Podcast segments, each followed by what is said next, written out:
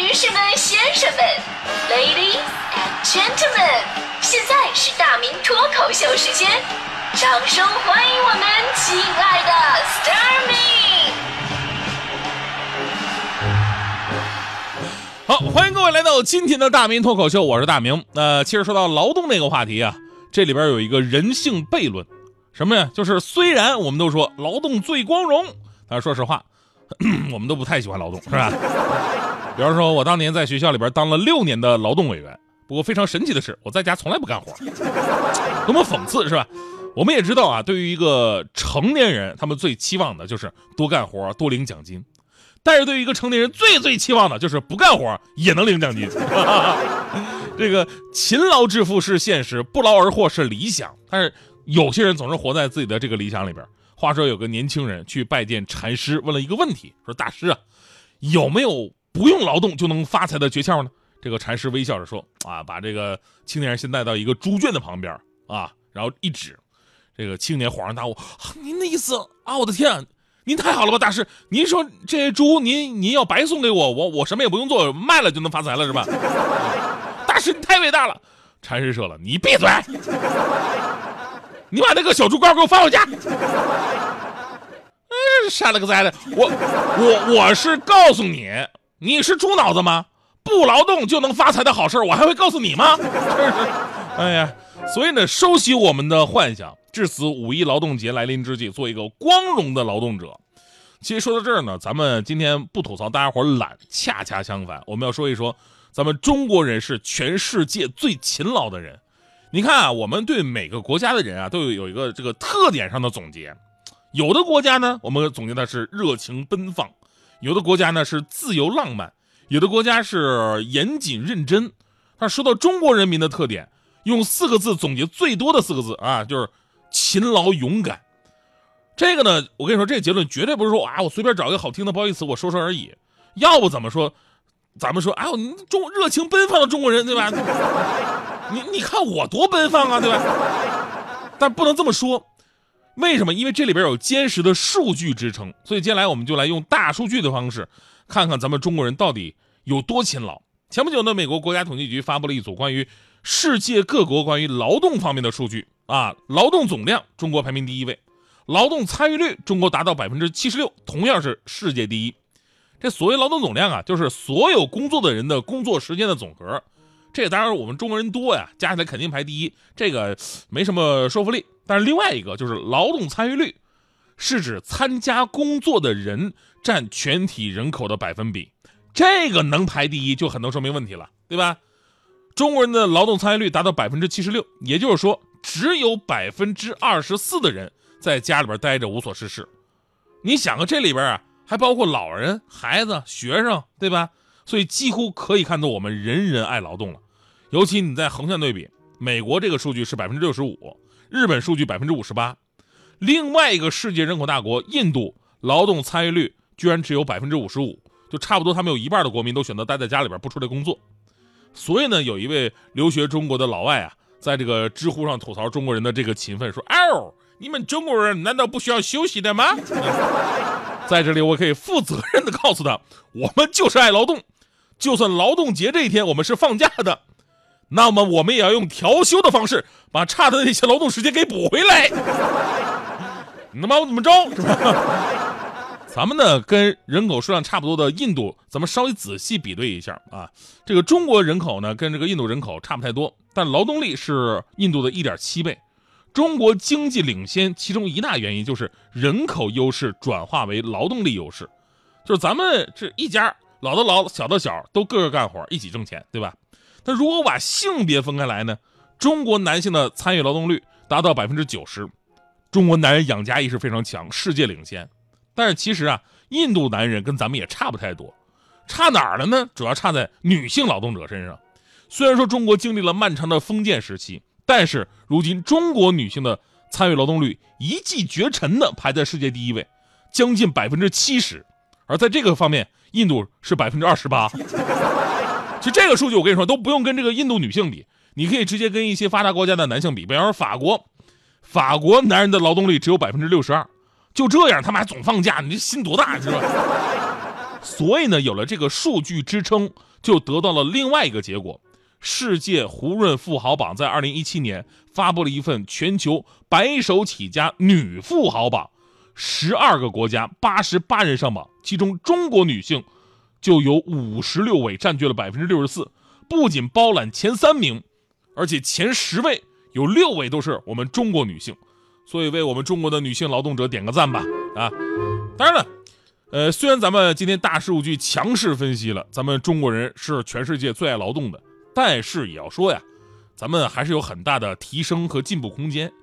因为每个人呢，都可以通过改进你的工作方式方法，让自己的工作变得更加有效率。就很多时候呢，我们工作有的人是一种惯性工作，什么意思呢？时间长了，形成了固定的工作模式。有的时候你干活，手上干活呢，但是脑子里边什么都不想，一片空白。比方说，我们主持人经常就是，刚开始还挺认真的，后来很多都熟练工了，拿起稿子就念，看到东西就读，就一复读机。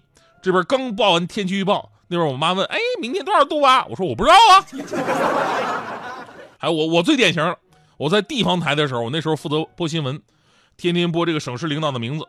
明天人家问我：“哎，昨天那个是咱咱们那个哪个部哪哪个领导他叫什么来着？就昨天你新闻里还报来着。”我说：“我不知道啊。”这就是典型的工作不用脑嘛！就算你没耽误工作，但是以后也不会有太大发展。你说领导的名字你都记不住，你还能干啥呢？所以呢，后来我看到了一句话，真的是醍醐灌顶。这句话这么说的：别把精力投入到无意义的重复劳动中。我觉得这句话说的非常有道理，于是我就抄写了二百遍。希望每个人呢都能在劳动中成长，在劳动中收获。最后呢，祝各位劳动节快乐！而，这个脱口秀最后呢，我再回答一下大迪的一个问题，因为之前大迪私下问过我说，为什么他不受领导待见？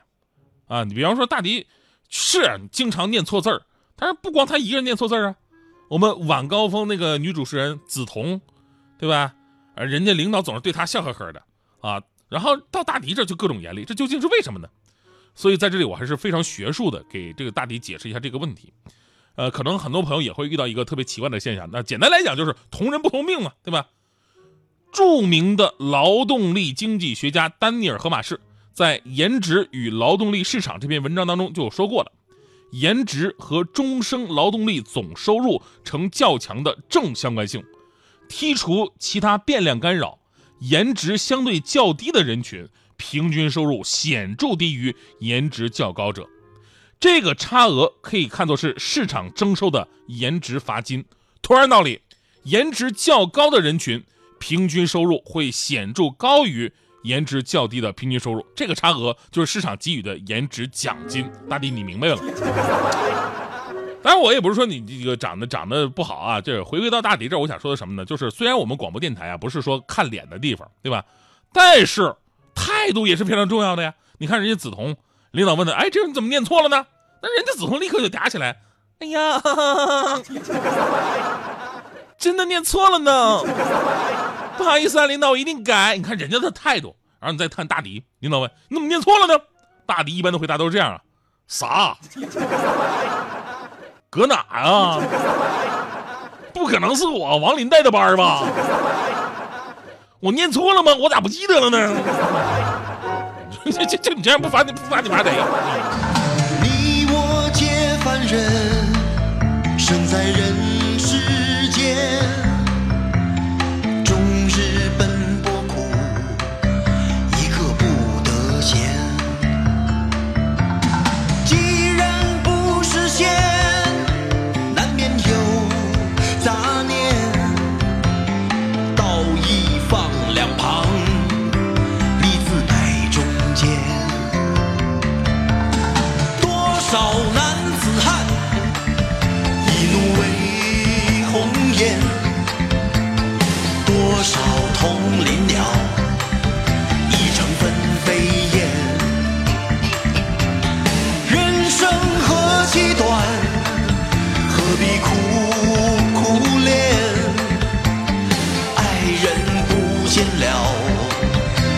谁去喊冤？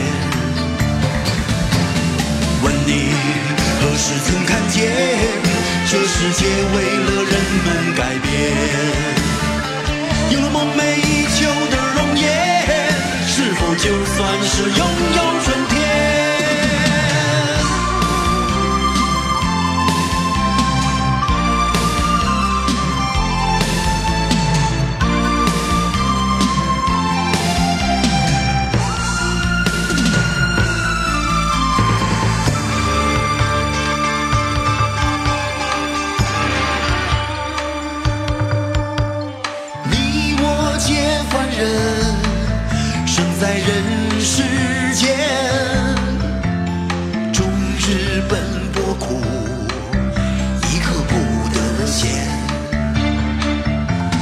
既然不是仙，难免有杂念，道义放两旁，把利字摆中间。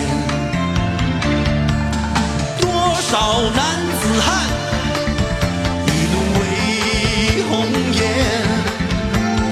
多少同林鸟，